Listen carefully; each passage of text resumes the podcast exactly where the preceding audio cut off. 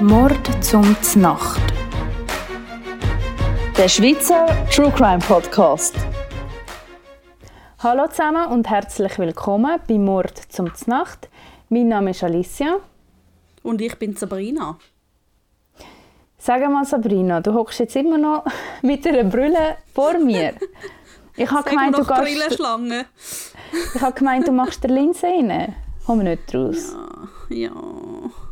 Aber auch dann ja. werde ich ab und zu mit der Brille zu sehen sein, wenn das alles klappt. Ja, sogar der Kai, falls es jetzt los ist, Hoi Kai, ähm, hat ja gesagt, ja, nein. Also für alle, die nicht wissen, der Kai arbeitet mit uns. Ähm, hat gefunden, du äh, hast nicht gesagt, du gehst Kontaktlinsen dir reinmischen reinmischen. ähm, ja, hat nicht geklappt. Ich, gehe, also ich kann jetzt nochmal euch genau erzählen, dass ich jetzt wieder gehe, das Wochenende. ja, das heisst, am Montag sehen wir dich mit Linsen. Hoffentlich. Wenn es gut kommt. Ich meine, ja, drücken wir Daumen, dass das mal gut kommt. Bestellt sind Also von dem her kann es eigentlich noch gut kommen. Aber du ja. Ich bin auch nicht so ja, schlimm ja, mit Brille, abgesehen davon. Ja, nein, Spaß. Du, du jetzt nicht so, weil ähm, sonst muss ich dann gerade unsere Mörderin von der Woche dich töten. äh, nein. Die hat nur auf Nein, aber, gesehen. Ja, das stimmt. Aber die hat mich ein bisschen beschäftigt, muss ich sagen. Schon, Schon. übel der ihr Leben nicht. Also... Ja. Also vor ja, allem also so, dass sie gemeint hat, dass ihre Mutter ihre Schwester ist und so. Also... Ja, es ist mega übel. krass. Ja. Also ich habe auch schon ein, eben einen ähm, Podcast über sie gelost mhm. und ja, die Frau ist wirklich, also die ist crazy, was die Voll. alles gemacht hat, was die für Gedanken hat. Ähm, ja, ist wirklich crazy. Ja. Also wenn ihr das Bild zu ihr braucht, wir haben ähm, einen Post gemacht, wo ihr natürlich sehr gerne liken und so. so voll arm. Nein, aber ja, nein, aber ich finde es übel. Ähm, ist auch, steht ja auch in dem Post, Post rein, ähm, dass sie einfach ähm, nach zwölf Jahren, wo sie verhaftet war, ist einfach hingerichtet worden ist, obwohl man eigentlich an ihrer psychischen Gesundheit zweifelt hat. Ja. Also, ich meine, grundsätzlich bin ich eigentlich schon, wenn man wirklich jemandem das kann nachweisen kann, nicht unbedingt, finde ich, also ich finde jetzt hier richtig nicht etwas Schreckliches, wenn es wirklich so ist. Ähm, aber ja, ich weiß nicht. Ich meine, wieso tun sie das so explizit sagen, dass sie dem zweifelt haben? Ja. Ich weiß es auch nicht. Aber ja.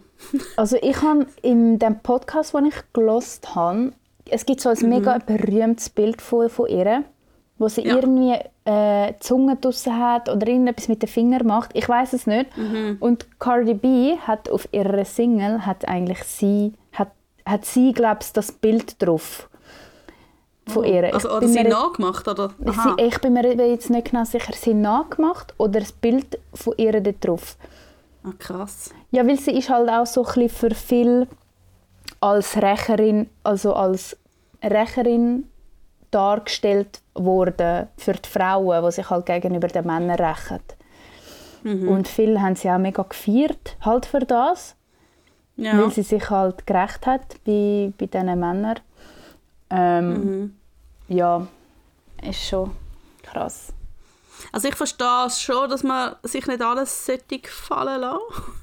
Bin ich auch der Meinung, aber rächen ist halt schon irgendwie, finde ich irgendwie immer etwas Schwieriges, nicht? Also, ich meine, wenn sie jetzt wirklich ja. den Personen, die ihr etwas Böses angetan haben, denen irgendwie das zurückgibt, wirklich gerade höchst persönlich, ja, okay. Aber einfach irgendjemand x-beliebiges, ja, weiß auch nicht. Ja, das stimmt schon. Ja. Ich bin jetzt gerade schnell ah, nein, schau, ich bin jetzt gerade schnell googeln, damit mir gerade, äh, dass ich keine falschen Informationen rausgebe. Ah. Es gibt ein Bild von der Eileen Warnos vom Gerichtssaal, mhm. wo sie äh, Handschellen anhat und so ja, ihren Hals geht mit der Handschelle.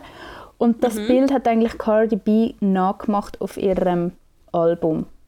Ah, also die gleiche okay. Pose. Ja. Ja, krass. Ja. Voll ähm, Mörderin verherrlicht, he, in dem Fall. Ja. Schon ein ja. Ja, schon ein bisschen, ja. Sagen wir es so.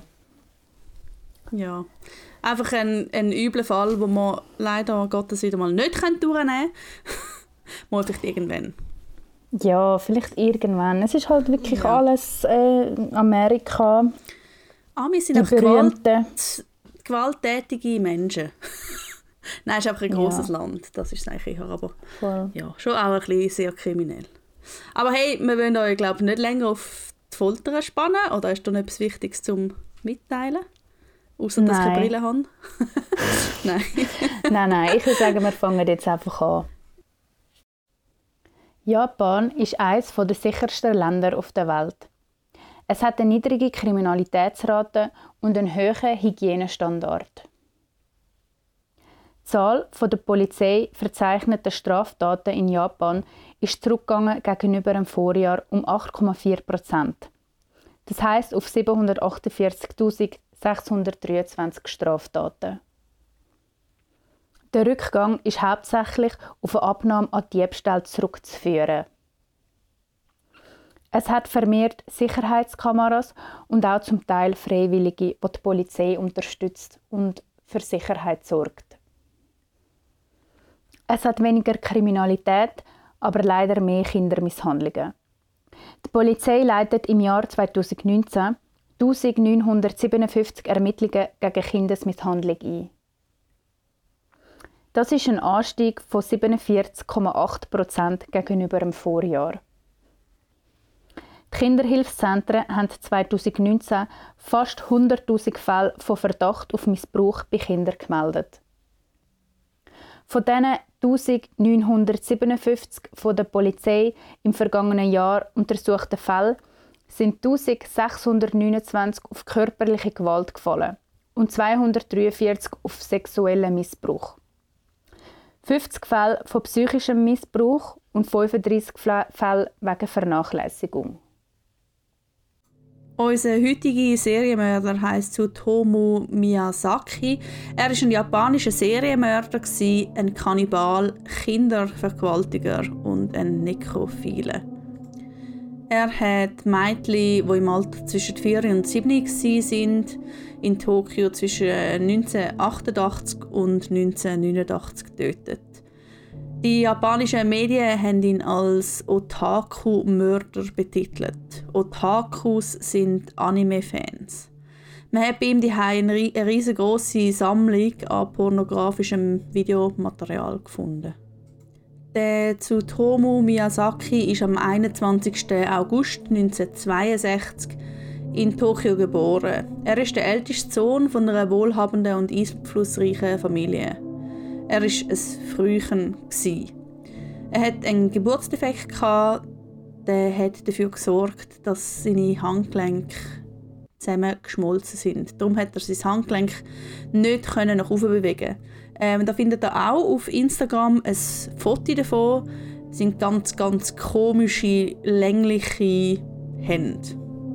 Seine Familie hat in Tokio, also in der Gegend von Tokio, eine grosse Zeitungsgesellschaft, die sehr bekannt war. Auch sein Großvater und sein Urgroßvater sind im Stadtrat und dementsprechend auch sehr bekannt. Seine Eltern sind immer sehr beschäftigt und darum ist Miyazaki hauptsächlich bei seinem Opa und seiner männlichen Nanny erzogen worden.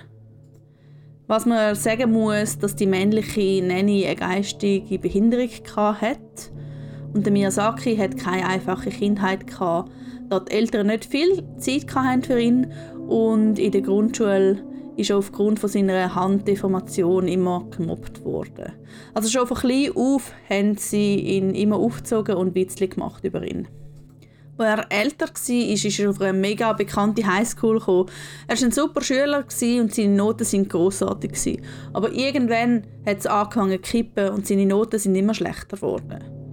Bis im Abschluss ist er auf Platz 40 von insgesamt 56 Schülern. Und weil er so schlecht war, hat er die Studienberechtigung nicht bekommen und hat seine Träume, Englisch zu studieren und Lehrer zu werden, müssen auf Eis legen.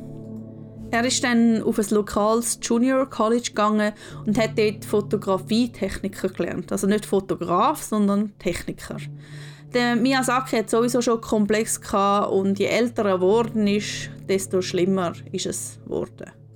Und wo er in die Pubertät kam, ist, sind noch mehr Komplexe dazugekommen. Wegen seinem Mikropenis und seiner Unfähigkeit, sich mit Frauen zu sozialisieren. Eines seiner grössten Hobbys war, Bilder von weiblichen Tennisspielerinnen zu machen und anschließend dazu zu masturbieren. Schon da hat es angefangen, sich in eine komische Richtung zu entwickeln. Mitte der 80er Jahre war er gezwungen, um zu seinen Eltern zurückzuziehen. Er war dort etwa 25, die Eltern haben in der Nähe der Druckerei vom Vater gewohnt. Er hat sich dort ein Zimmer mit seiner Schwester teilen der Vater hat probiert, den Miyazaki ins Familiengewerbe einzuführen. Seine Eltern haben ihm alles angeboten, Berufschancen, Ausbildung und Geld. Aber das, was er laut eigenen Aussagen hätte machen sollen, hat ihm einfach nicht gepasst. Außerdem hat er sich überhaupt nicht gehört gefühlt. Es hat ihm nämlich niemand zugelassen und auch seine Probleme sind überhaupt nicht ernst genommen worden. Er sagt auch, dass seine Eltern das Materielle oder seine Eltern das Materielle wichtiger war. Also ja, lieber Geld haben, einen guten Job und egal, ob er eigentlich glücklich ist. Es ist ja allgemein so, dass man in Asien nicht so gerne über Probleme redet, gar nicht über Depressionen oder auch über die geistige Gesundheit, sondern der Status ist das Allerwichtigste. Er hat nie Aufmerksamkeit von seinen Eltern bekommen und hat zu dem Zeitpunkt angefangen, Selbstmordgedanken, Selbstmordgedanken zu entwickeln. Und ist immer tiefer in seine Gedanken versunken und ist immer komischer geworden. Ein paar Wochen nachdem er wieder zu seinen Eltern gezügelt ist, hat ihn seine Schwester dabei verwünscht, wie er sie beim Duschen beobachtet hat. Sie hat ihn dann konfrontiert und er hat dann mit seiner Schwester und mit seiner Mutter einen Streit angefangen. Sie haben natürlich überhaupt keine Freude gehabt, dass er so etwas gemacht hat. Aber sie haben ihn immer noch bei ihnen wohnen lassen. Das Einzige, was die Mutter gesagt hat, ist, dass er arbeiten sollte und aufhören sollte, komische Videos zu sammeln. Mitte der 80er Jahre hat er angefangen, von seinen Eltern sich zurückzuziehen und hat verschiedene pornografische Animes, also Hentais, sammeln. Er hat auch gewaltverherrlichende Film- und Kinderpornografie-Videos gesammelt. Insgesamt sind es ca. 5763 verschiedene Videos. Gewesen. Trotz dem komischen Verhalten hat der Großvater ihn nie komisch behandelt und darum hat er zu ihm so eine enge Bindung gehabt. Im Mai 1988 ist der Großvater dann gestorben und der Miyazaki ist noch viel tiefer in seine Depressionen gefallen. Als Andenken oder wie auch immer man dem sagen will, hat er Teil von seinem eingeäscherten Opa gegessen. Er ist später auch von Psychologen untersucht worden und die haben verschiedene Meinungen gehabt. Der eine sagt, dass er eine dissoziative Identitätsstörung hat. Andere sagen, er hat ganz schlimme Schizophrenie gehabt. Und nochmal andere Psychologen haben gesagt, das ist ganz normal. Er ist nur ein bisschen durchgeknallt.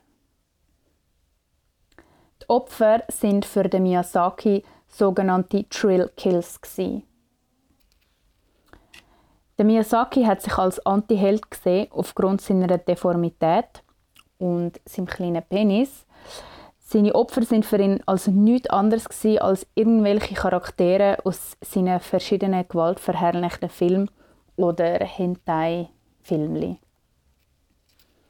Und das ist auch ein großer Kritikpunkt von Anime, dass es Pädophile gibt, die auf solche Lolli-Kultur stehen, also auf die kleinen Mädchen.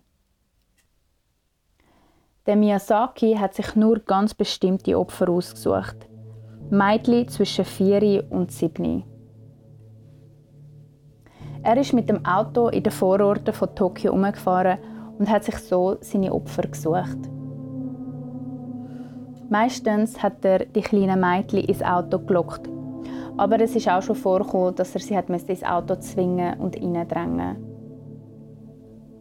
er hat Opfer dann zu einem abgelegenen Ort mitgenommen und hat sie dort erwürgt.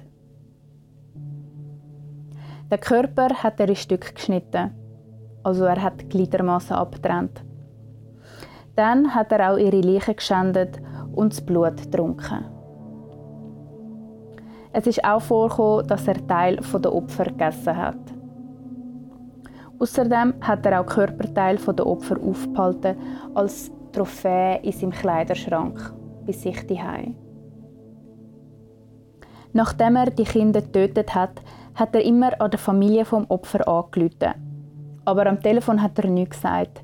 Er hat nur in Hörer geschnuffelt. Und wenn die Familie nicht das Telefon ist, hat er es amig 20 bis 30 Minuten einfach läuten lassen, bis irgendjemand ans Telefon gegangen ist.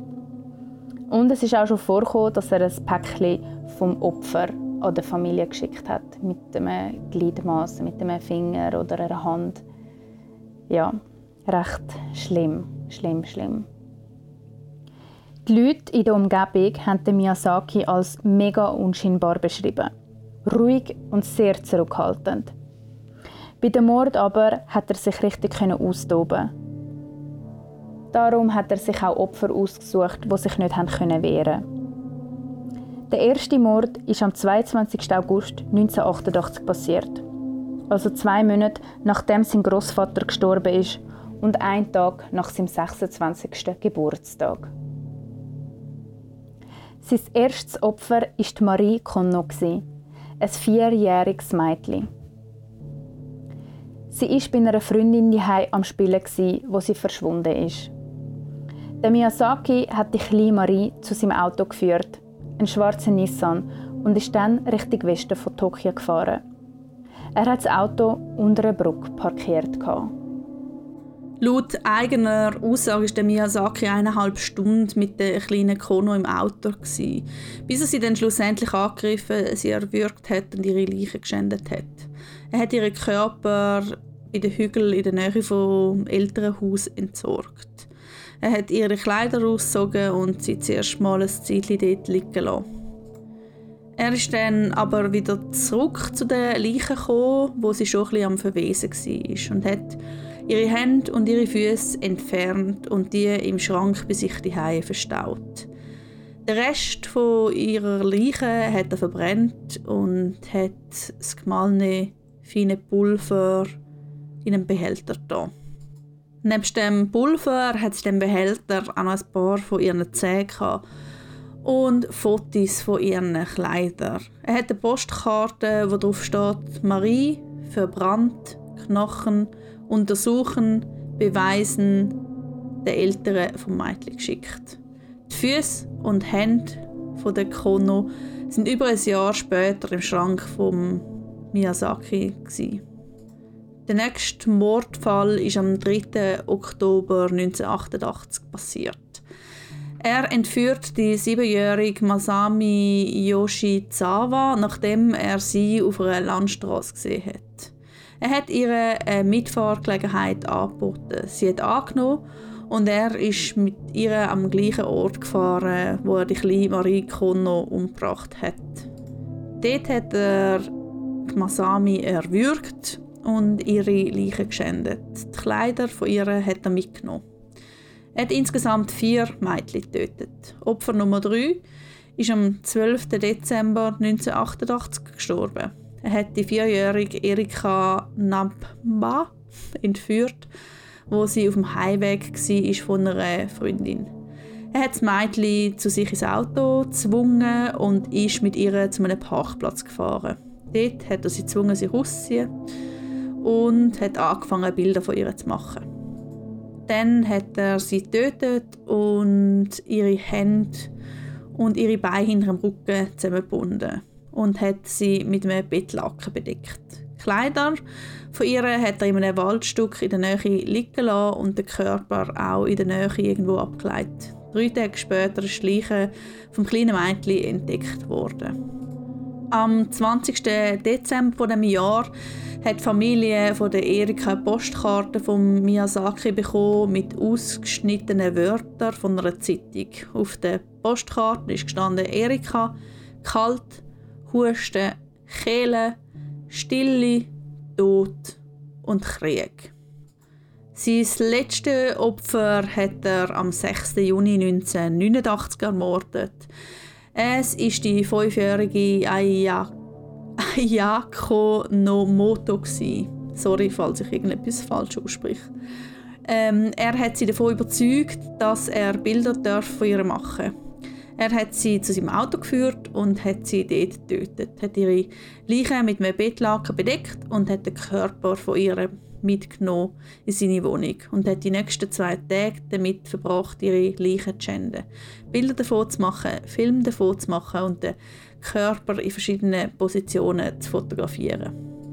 Wo sie angefangen hat zu verwesen, hat er sie verstückelt und ihren Torso in einem Friedhof in der Nähe entsorgt. Ihren Kopf hat er bei den Hügeln in der Nähe von seinem älteren Haus versteckt. Er hat ihre Hände aber behalten. Das Blut hat er aus den Händen rausgesogen und Stückchen hat er davon gegessen.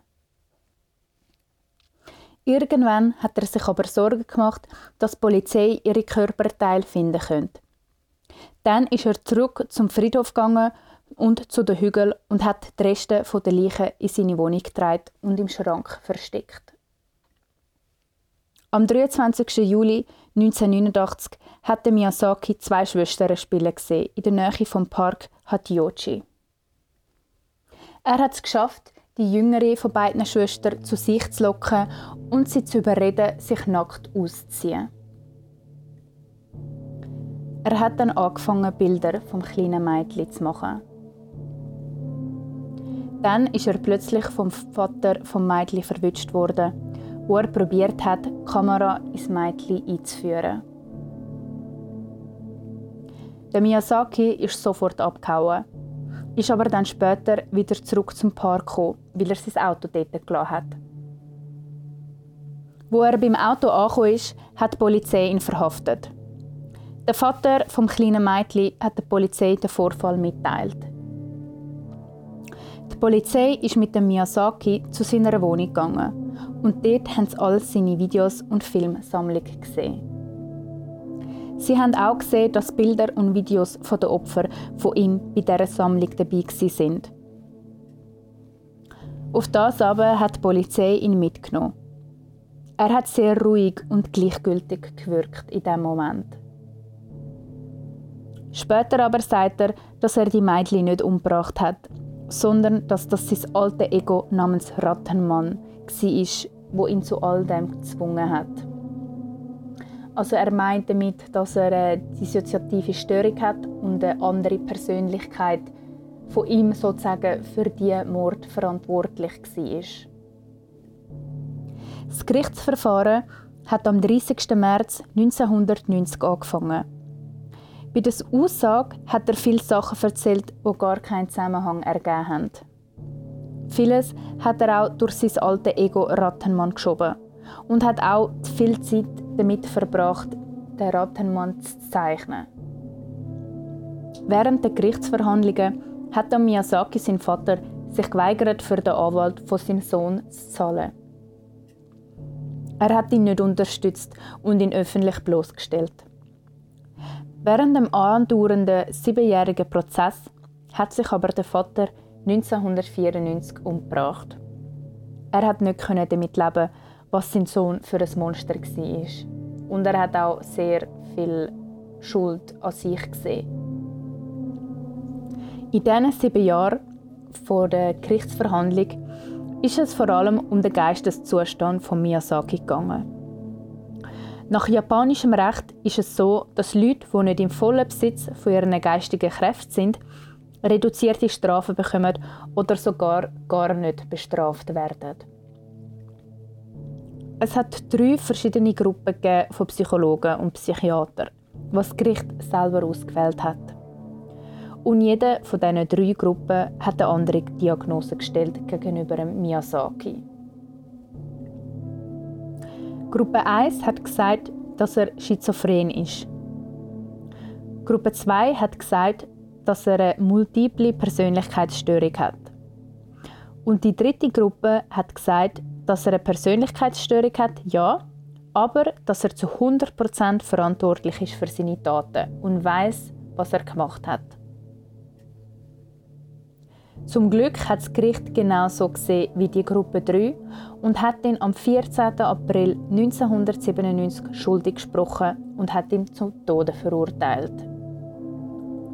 Das Todesurteil ist bestätigt worden vom Tokyo High Court am 28. Juni 2001 und nochmal vom Supreme Court of Justice am 17. Januar 2006. Im Jahr 2008 ist er gehängt worden für seine Taten. Und was wir, glaube einfach viel zu wenig erwähnen ähm, in unserem Podcast-Folgen, ähm, dass man ja auf Instagram auch immer ein Foto zu diesen Mördern sieht. Also jetzt haben wir es natürlich am Anfang gerade erwähnt, wegen der Mörderin von der Woche. Aber sonst erwähnen wir viel zu wenig, dass auf Instagram nämlich auch ähm, ganz ja. viel zu entdecken ist, oder? Das stimmt, das stimmt. Wir geben uns immer so Mühe. Voll. Und es ist nämlich noch spannend, weil bei jedem Fall, also dort, wo der Fall eigentlich vorgestellt wird, in diesen drei Posts, ähm, hat es immer bei der Fall, hat immer noch Fotos hinten dran, so ein bisschen Details zum Mord, je nachdem, ob man halt das Foto findet oder nicht. Mhm. Aber jetzt zum Beispiel von unserem letzten Fall sieht man dann auch wirklich, Spoiler Alert, ähm, die Fässer, ähm, wo er die Leiche halt drin gelagert hat, zum Beispiel. Und das finde ich eigentlich schon noch spannend, weil es ist ja eben nicht einfach eine fiktive Geschichte, sondern es ist wirklich passiert und es ist real ja, shit. voll. und noch mehr real shit gibt es ja einmal am Montag, nämlich den Mord von der Woche, wo man auch nicht verpassen darf. Weil das Nein. ist auch immer wieder spannend, ähm, ja, zum etwas, also vielleicht auch etwas Aktuelles zu finden oder etwas, was jetzt gerade in einer äh, Gerichtsverhandlung ist ja, genau. Also vergesst nicht, uns zu liken. Oder, und falls ihr im Spotify unterwegs sind und uns oder überall sonst. Oder überall, oder überall, stimmt, Entschuldigung, ja. dürft ihr uns gerne liken und folgen, genau. wenn das überall geht. Genau. Würden wir uns mega darüber freuen. Und wenn ihr natürlich nicht nur einfach auf Instagram schauen sondern vielleicht auch noch ein Like dort lasst und durch das natürlich auch seht, dass wieder eine neue Folge online ist in der Story oder als Post, das wäre natürlich auch noch von Vorteil. Ich meine, sonst verpassen da ja noch etwas und das wollen wir ja nicht. ja, ja, das stimmt. Und jetzt kann ich nicht mehr lange labern, weil ich muss unbedingt die Office schauen. oh nein. Ja. Oh, ich würde so gern. Ich habe ja, leider alles schon geschaut. Ich weiß, du musst nochmal neu anfangen. Hey, aber ich sage einfach immer wieder, ich will dort ja. arbeiten. Ich schwöre, ja. ich will dort arbeiten. Ich will hey, so einen Chef, ohne Witz, ich will so einen Chef, ich will so Mitarbeiter. Ich würde gerade meine Köffe so... packen, tschüss. Nein, aber ich würde mich so fremd schämen für den Typ. Hey. aber du bist ja so toll zum Schauen. Ja.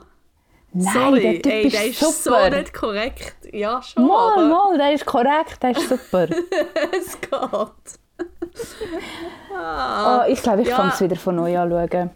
ja, ich will auch. Also ich habe ja gemeint, ich sage schon fast fertig, aber ich habe gemerkt, ich bin in der Mitte angelangt. Also von dem her, es geht oh, noch ein Zeitchen.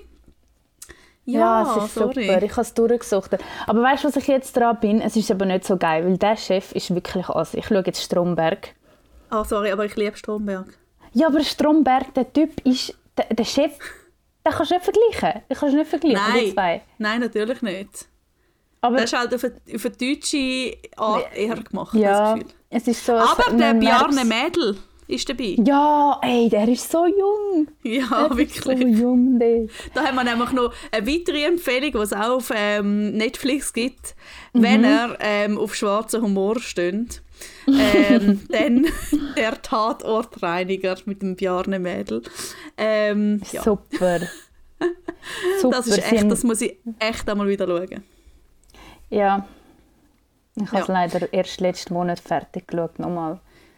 Nein, ich habe eben mal die Empfehlung bekommen von meiner ehemaligen Podcast-Partnerin, der Lucille. Und ähm, ja, ich habe natürlich schauen und es ist am Anfang ein bisschen verstörend, habe ich das Gefühl gehabt. Das ist super. Überall ich das Blut vom Tatort. ja, wirklich. Also bleibt einfach dran, man kann es nur empfehlen. Und wenn ihr es nicht lustig findet, dann sind ihr Dann habt ihr keinen Humor. genau. Sorry. Nämlich. Nein, es ist super. Ja. ja. Nein. Aber wir möchten uns ja keine Feinde machen. Wie gesagt, können uns liken und so. nein. Also, ich würde sagen, wir hören uns in einer Woche wieder. Und Bis wünschen euch eine ganz gute Zeit. Tschüss. Tschüss.